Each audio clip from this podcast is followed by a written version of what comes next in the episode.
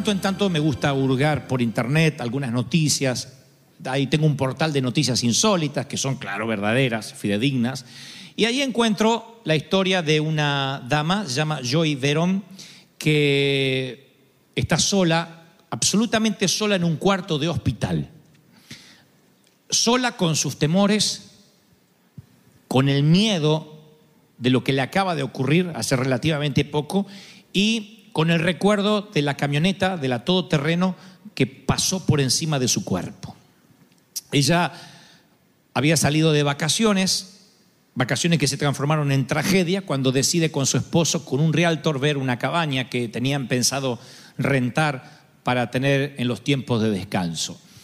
Baja de la camioneta con su esposo, la deja con el freno de mano y sus tres chicos dentro y de pronto mientras que están hablando ve que la camioneta se está moviendo, como que el freno se soltó y que la camioneta estaba cayendo por un acantilado con sus tres hijos dentro, por supuesto. Así que en medio de los gritos de los chicos, por instinto, la mamá tiende a correr y ponerse delante de la camioneta. Dicen que en los momentos de crisis salen fuerzas sobrenaturales por encima de las que un ser humano puede tener. La crisis provoca eso que uno logre saltar vallas que de otro modo no lo haría si no estuviera corriendo de algo, que logre tener una fuerza sobrehumana que sale de alguna parte, yo creo que es una sobrenaturalidad que tenemos como reguardada como una suerte de batería en casos de emergencia como esta. Porque ella se para delante de la camioneta para detenerla ante la desesperación de que sus hijos están dentro y logra detenerla, no lo suficiente, pero logra detenerla un tanto para que su esposo pudiera meterse por la puerta lateral, la puerta del pasajero, y volver a poner el cambio o el freno y, y detener esa, esa que pudo haber sido una tragedia. Sus hijos, eso ocurrió en octubre del año 1999. Sus hijos aún recuerdan la expresión del rostro de su madre cuando la camioneta terminó por pasar encima de ella. Luego que se detuvo un tanto, terminó por pasar de encima de ella y la espalda se fracturó, su columna vertebral nunca fue la misma y el daño interno fue severo. La transportaron en helicóptero en Nuevo México al hospital más cercano y cuando llegó a la sala de emergencias dicen que estaba tan delicada que esperaron 12 días para intervenirla quirúrgicamente. Su madre, una ferviente cristiana como yo y su esposo, se quedó al lado de la cama todas las noches haciendo vigilia, orando por ella, reclamando al Señor la sanidad, puesto que es totalmente injusto que una tragedia así le haga añicos el futuro a una mamá joven. Una de las noches que la madre se va unos instantes y la deja absolutamente sola. Este es el momento que yo inicié el mensaje de hoy, cuando contaba que ella estaba absolutamente sola en el hospital.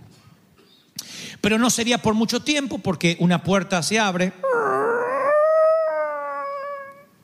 y entra un hombre que ella describiría como muy alto, rubio, unos ojos azules profundos, un cabello rubio peinado con una raya al medio y atado aquí como que tiene un cabello largo pero atado con una cola de caballo y vestía un delantal blanco.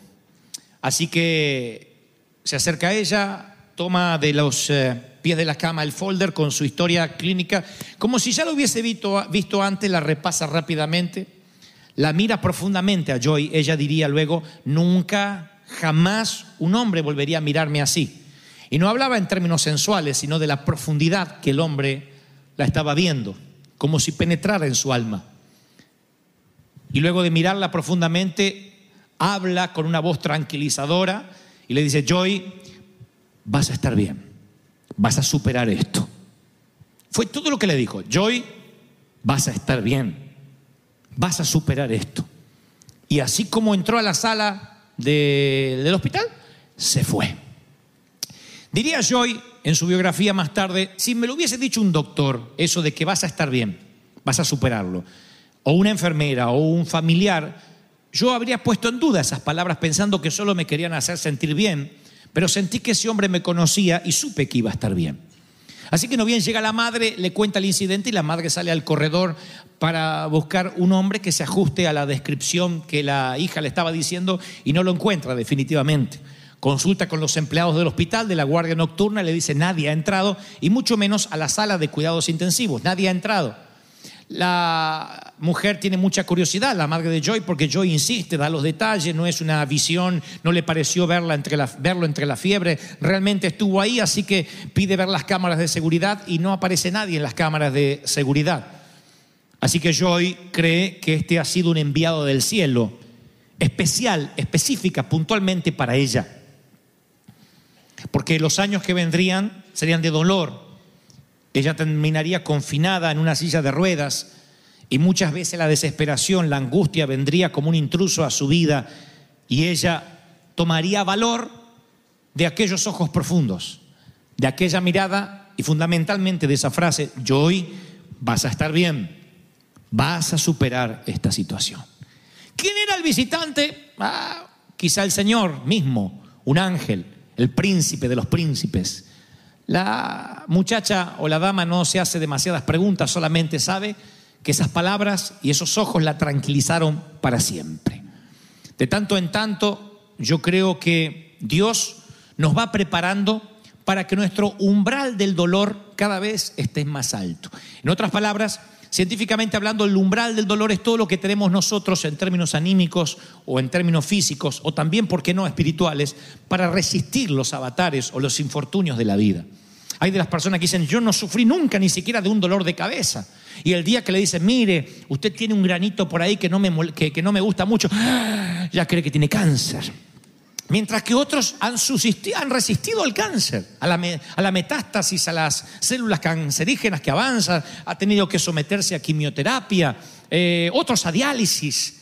Y eso los hace fuertes en términos de enfermedades.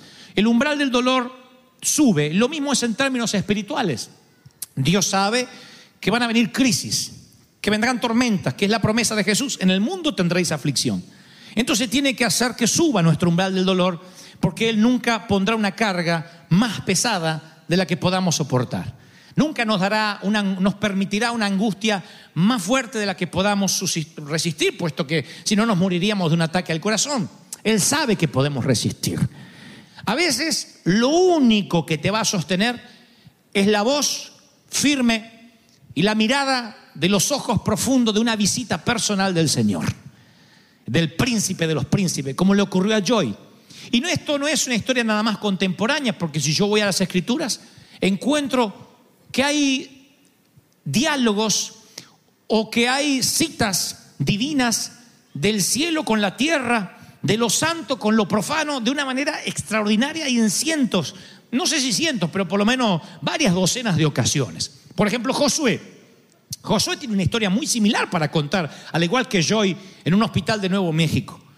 Nada más que Josué no estaba solo en un hospital entre sueros intravenosos y oxígeno y terapia intensiva, pero estaba solo frente a un desafío, frente a un reto, algo que nunca había enfrentado antes, frente a una ciudad amurallada. La palabra dice, literalmente cuando nos encuentra Josué en este episodio de la historia, dice, cierto día, Josué acampaba cerca de Jericó. Estoy leyendo Josué 5.13. Acampando delante de una ciudadela que se levantaba como un titán. Dios le había dicho que le había entregado esa ciudad y que iba a derrotar a los enemigos que estaban dentro. Pero claro, cuando uno lo lee rápido en la Biblia casi no suena a metáfora o a cuento de Disney hasta que uno se da cuenta de que esto es real. Es un reto a lo cual Josué no está acostumbrado. Él, con la ayuda de Dios, transformó los hijos de esclavos de turistas a soldados, pero los entrenó peleando a valle abierto, peleando al aire libre. Eran peleadores nómades del desierto. Nunca habían tomado por asalto, por abordaje, una ciudad amurallada que encima se decía los cananeos estaban armados hasta los dientes. Así que voy un poco a la topografía y a la historia y a cómo estaba el, terreno y descubro cosas que la Biblia no dice, pero que sí la historia lo dice. Que el muro exterior que rodeaba Jericó medía dos metros y medio de ancho por cinco metros de alto. Encima había un segundo muro que medía casi tres metros y además unas cuestas empinadas protegían el muro occidental. O sea que esto era una ciudadela inexpugnable. A Josué es la primera vez que tiene que enfrentar un desafío y tú eres la primera vez que te encuentras con ese diagnóstico médico, con esa carta del banco, con ese telegrama de despido, con esa nota del contador, con esa frase del abogado grabada en tu contestadora. era la primera vez. Y es la primera vez que te enfrentas a un reto. Y si es la primera vez que te enfrentas a una ciudadela, a un muro grueso y antiguo, entonces deberías oír y prestar atención a la palabra que Dios te habla esta tarde porque es para ti. Esta palabra va para los que dicen, sabes, creo que no lo voy a lograr. He logrado otras cosas en la vida, pero no lograré esto. He peleado otras batallas, pero nunca esta, nunca una similar. Pero el Señor me trajo aquí y puso esta palabra en mi corazón esta semana para decirte la buena noticia. No estás solo ni sola enfrentando esos muros. Nada más que tú no logras ver quién te va a venir a visitar. Porque a, lo mismo que yo y a lo mismo que Josué, hay una visita inesperada. Para, para las citas divinas, la Biblia no tiene reglas. Cuando Dios quiere hablar con alguno de los suyos, eh, a veces viene en forma de zarza, a veces lo hará en forma de burro, de burra hablando, a veces lo hará en forma de un pez tragándote. No sé, Dios hablará de cientos de maneras. Dice que cierto día Josué, insisto, acampaba cerca de Jericó, frente a una muralla diciendo no lo vamos a lograr. Se levantó, levantó la vista y vio a un hombre que estaba de pie frente a él con la espada en la mano y Josué pensó, estamos fritos. No dice eso la Biblia, pero eso es lo que yo creo que pensó. Así que lo ve con la espada en la mano y lo primero que le pregunta a Josué, hey, ¿eres de los nuestros y nunca te vi? ¿O eres del enemigo? De ninguno, responde el caballero, el curioso visitante. Me presento ante ti, continúa diciendo el hombre, el, este curioso hombre que no sabemos quién es. Dice, me presento ante ti como el comandante de los ejércitos del Señor. Hay una versión que dice, y es la que le da título a este sermón, me presento ante ti como el príncipe del ejército del Señor. ¡Oh! Yo imagino la, la cara de Josué, el príncipe de los ejércitos de Jehová. No es un cao, no es un soldado raso, no pertenece a la infantería, es el príncipe de los ejércitos del Señor.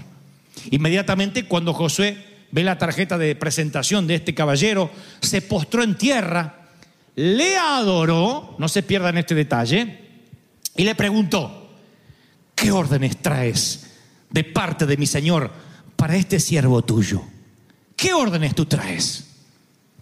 Y el comandante del ejército del Señor o el príncipe de los ejércitos del Señor le responde, quítate las sandalias de los pies porque el lugar que estás pisando es sagrado. Y Josué le obedeció.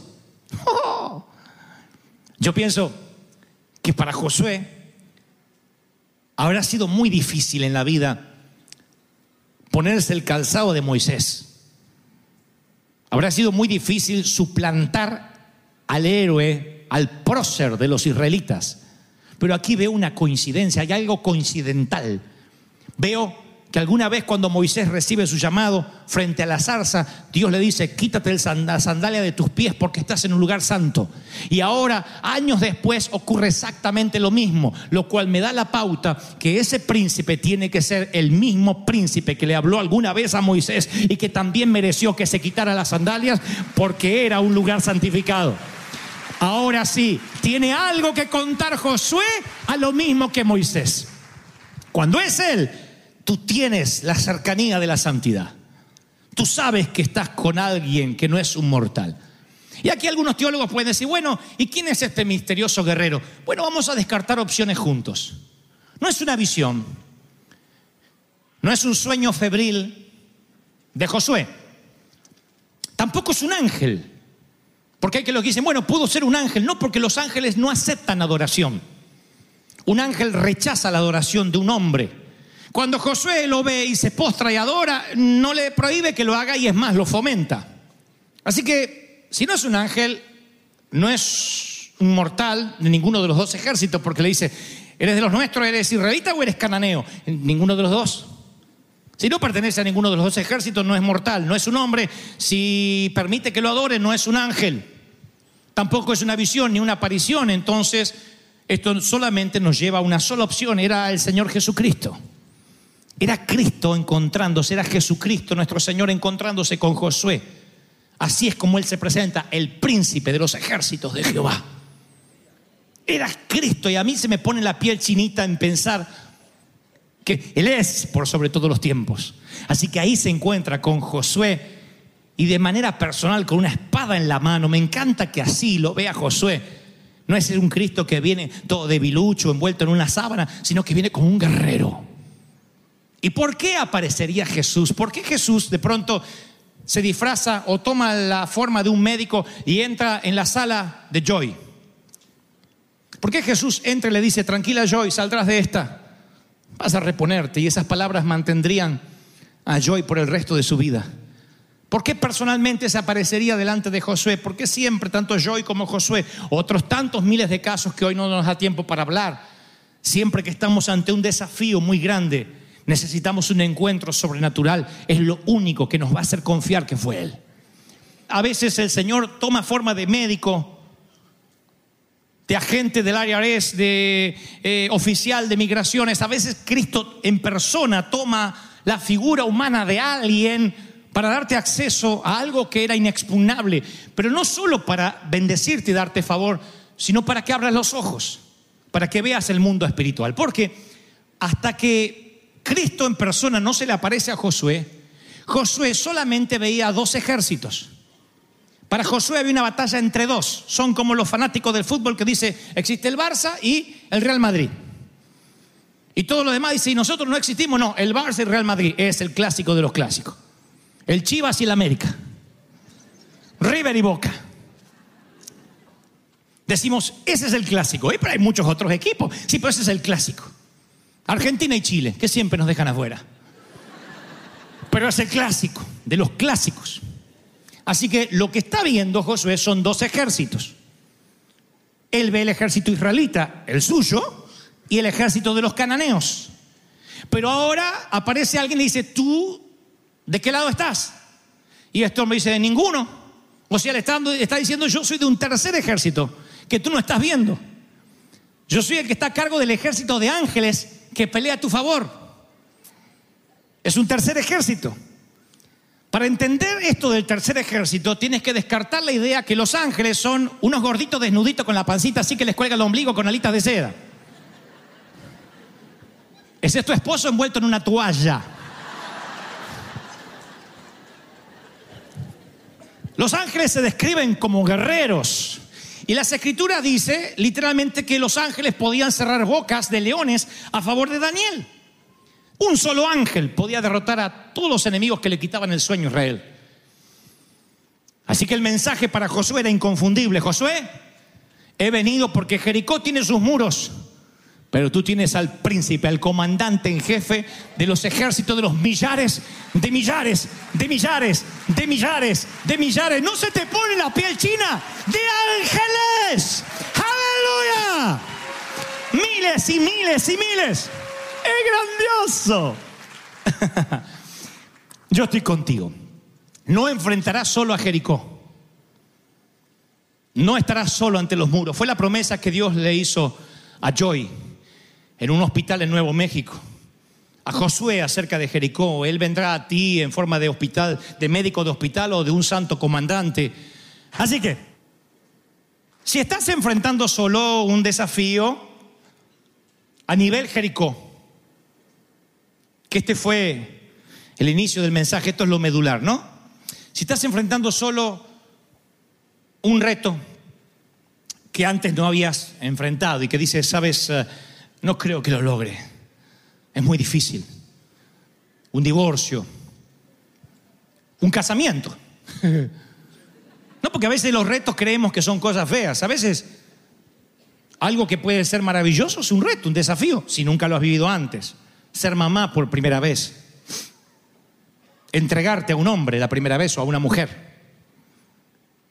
Criar un hijo, adoptar otro. Enfrentar una compañía despedir a alguien, tenerle valor para decirle, sabes, tengo que eyectar, porque estás contaminando la atmósfera y porque si no te eyecto, voy a seguir orando por ti, pero si no te quito de mi entorno, me vas a hundir la barca, por más que te llame Jonás. Alguno no entendió, no importa, pregunten en su casa, revelación de Dios. Para todo eso hace falta qué? ¿Qué hace falta? El que no escucha mensaje dice un buen par de botas puestas. No. Hace falta creer que el príncipe de los ejércitos de los cielos está contigo. Entonces tú dices, ¿y qué tengo que hacer? Bueno, lo mismo que Josué, al cabo esa es la historia que nos compete hoy, ¿correcto? Josué está acampando cerca de Jericó y dice, y levanta la vista. Hay una versión maravillosa, es la NBI que dice, y alzó sus ojos y vio un hombre de pie frente a él. La cosa es que si tú mantienes los ojos puestos en Jericó, difícilmente puedas ver a Jesús. Allí es la diferencia entre los que dicen, ¿por qué algunos tienen una aparición sobrenatural de Cristo y por qué a mí no se me aparece nadie? Porque la diferencia es que no estás acostumbrado a alzar los ojos. Si tú no levantas los ojos, no vas a poder ver al comandante en jefe. Así que puedo imaginarme a Josué mirando los muros, tomando el tamaño, diciendo, no lo vamos a poder hacer. No vamos a poder lograrlo, eso es increíble, no lo vamos a poder hacer jamás. Y lo mira y dice, no, no, no, lo vamos a poder hacer. No, no, es imposible, no, no. Y de pronto, ¡boom! Ve la rodilla de alguien que se le para a la altura de sus ojos. Y dice, ¡epa! Y mira alto. Yo creo que como todo soldado no se queda allí, sino que cuando hace la pregunta, aunque la Biblia no da luz de cómo bien pudo haber sido su reacción, sea algo de soldados. No porque estuve en el ejército, sino vi muchas películas. Así que cuando lo ve dice, ¡Hey! ¡Hey! ¡Hey! ¿De los nuestros? ¿Eres de los nuestros? ¿O eres un enemigo? Yo creo que él por lo menos se pone en guardia. Al fin y al cabo es un comandante cinco estrellas. 40 mil soldados le hacen la veña cada vez que Josué pasa. Cuatro millones de judíos lo admiran a su orden los grandes ejércitos del mundo conocido, los ejércitos de Israel, se mueven a un solo paso. Son más que los espartanos, que los griegos, que los romanos. Es el imperio de las batallas ganadas del desierto y el comandante es él, Josué. ¿Cómo creen que reaccionó? ¿Quién eres? Y tan pronto le dice, yo soy el príncipe de los ejércitos del Señor quítate las sandalias. Josué me conmueve de que hace un ratito era, no quiero decir un hombre petulante, pero era un oficial dispuesto a batallar y tan pronto reconoce la divinidad. Se quita las sandalias y dice, ay Señor, Señor, Señor, ¿qué tienes para decirle a tu siervo? Lo primero que hace es adorar. Y esto me enseña dos cosas. La primera, tienes que levantar los ojos por encima del muro. ¿Estamos? Lo segundo, nunca eres tan fuerte como para no necesitar adorar. Nunca eres tan poderoso ni tan maduro como para no tener que llorar nunca más ni levantar las manos y adorar. Nunca. Nunca eres tan pastor, tan apóstol para decir, ya no tengo que ir a la adoración, voy directo a la palabra. Tú tienes que estar ahí adorando con el pueblo, porque David nunca se consideró a sí mismo el matador de gigantes, ni el trovador, ni el rey de Israel, ni el príncipe de los ejércitos. Él siempre se consideró un salmista, un adorador, que cuando tocaba la música espantaba a los espíritus de Saúl. Y cuando grande, ya rey, puso el tabernáculo de reunión a la vista de su ventana para poder abrir y cantar las 24 horas con los levitas, porque él era un adorador. El que bailó en ropa interior delante del arca y dijo, me haré más vil por causa de Jehová, porque nunca dejó de adorar. Aleluya. ¡Wow!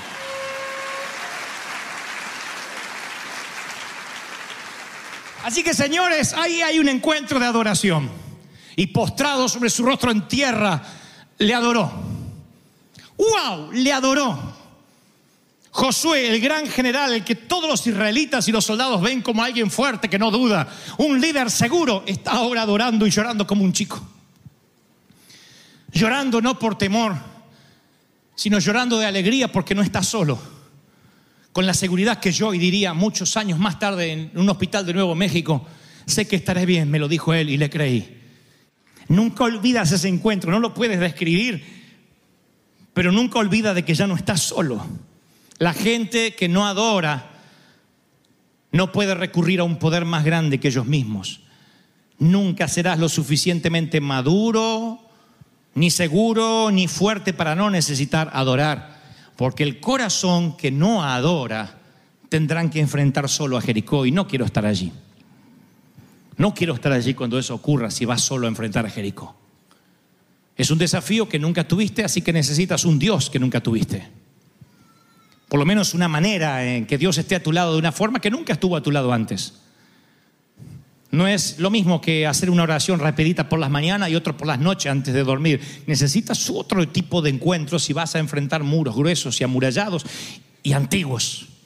Esas ciudadelas se levantan como imponentes titanes delante de ti y necesitas un encuentro del tamaño Dios. Un encuentro al estilo Josué y Jesucristo. No hay otra cosa que te permita traspasar esos muros. Y no porque luego tengas que luchar cuerpo a cuerpo, porque no fue lo que ocurrió, fue la batalla más fácil para ganar de Josué. Supongo que él estaría pensando cuántos hombres iba a perder, cuánta sangre iba a correr, eh, cuán cruenta sería la batalla, cuántas flechas tendrían que disparar. No fue nada de lo que ocurrió. No es lo que ocurre cuando el comandante se hace cargo.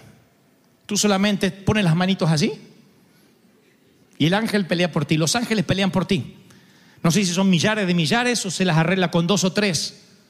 Pero tú no tienes que hacer nada. Josué simplemente luego tendría que dar una serie de vueltas alrededor de Jericó, todo el pueblo callado, tocar unos cuernos y los muros caerían solos.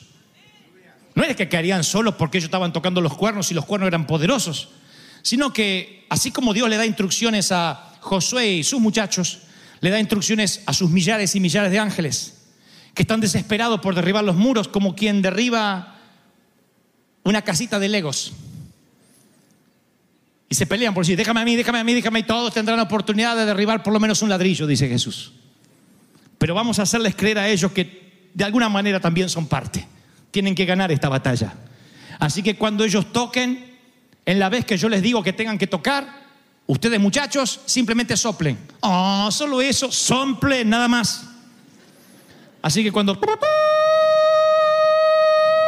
A soplar. Como quien sopla un pastel hacen...